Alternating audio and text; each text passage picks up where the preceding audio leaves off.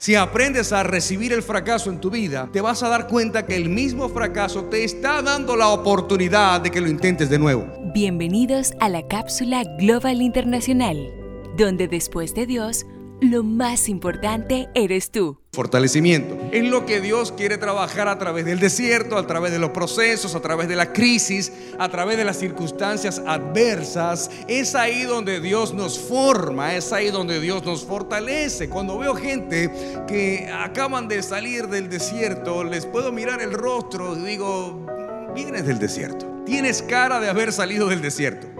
Porque cuando usted le dice a Dios, Señor, bendíceme, Dios dice, matriculado para el desierto.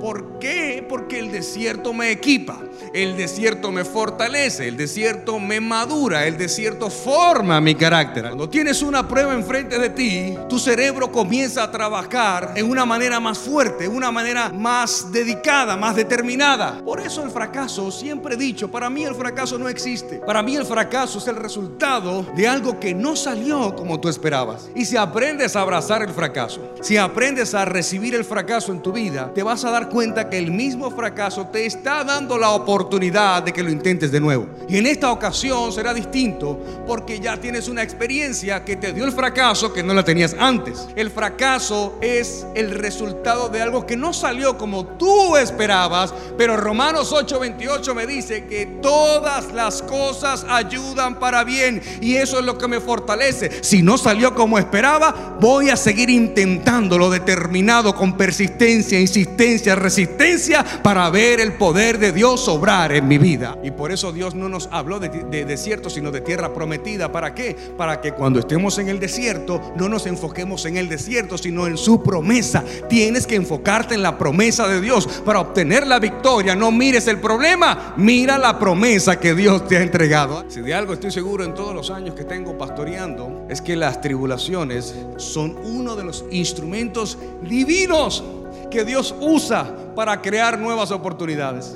Por eso cuando te fortaleces en medio de la crisis, Dios entonces te abre la oportunidad, porque la crisis abre puertas para una gran oportunidad. Si Dios te promete una victoria y estás en medio de la guerra, tu focus debe ser la victoria, no lo que digan los Goliath la diferencia en tu prestarle oídos a Goliat para llenarte de miedo a que tú llegues y te cruces con las palabras de Goliat para reprenderlos. Son dos cosas distintas, porque el que no tiene a Dios en su corazón, el que no tiene Biblia, no tiene cómo refutar las palabras de Goliat. Pero aquel que tiene Biblia en, su corazón y en su espíritu y se cruza con las palabras de Goliat, te reprendo. Silencio, enmudece en el nombre de Jesús. La gran batalla que hay entre la luz y las tinieblas. La gran batalla que hay entre lo que tú debes recibir y lo que el enemigo quiere darte a tu cerebro y a tu corazón. Hay una lucha, hay una batalla, está todo el pueblo. ¿Por qué? Porque el que está lleno de temor quiere que tú también sientas temor.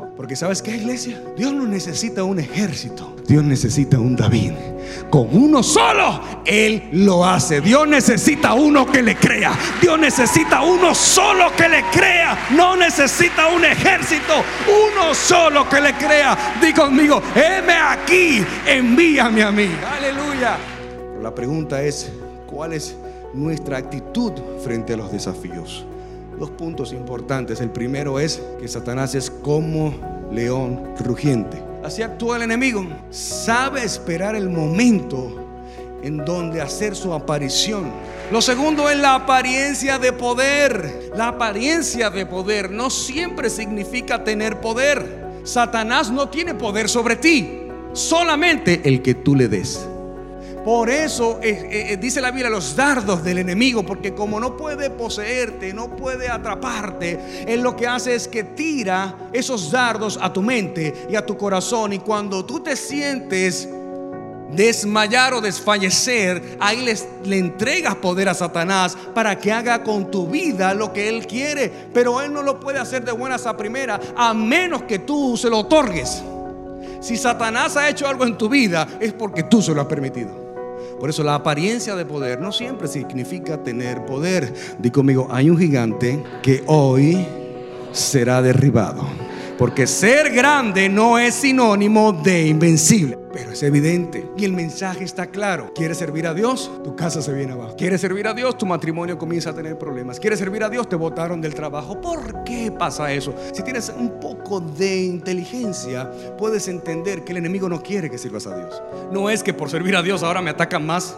No, no, no tiene que ver con eso. Tiene que ver que si tú eres persistente, si eres resistente, insistente y determinado o determinada, déjame decirte, no importa que te voten, no importa que tu matrimonio comience a sufrir, no importa que tu casa se esté cayendo, necesitas pasar la prueba. Porque cuando pasas la prueba, eres fortalecido, eres fortalecida y ahí Dios te entrega la oportunidad de tu vida.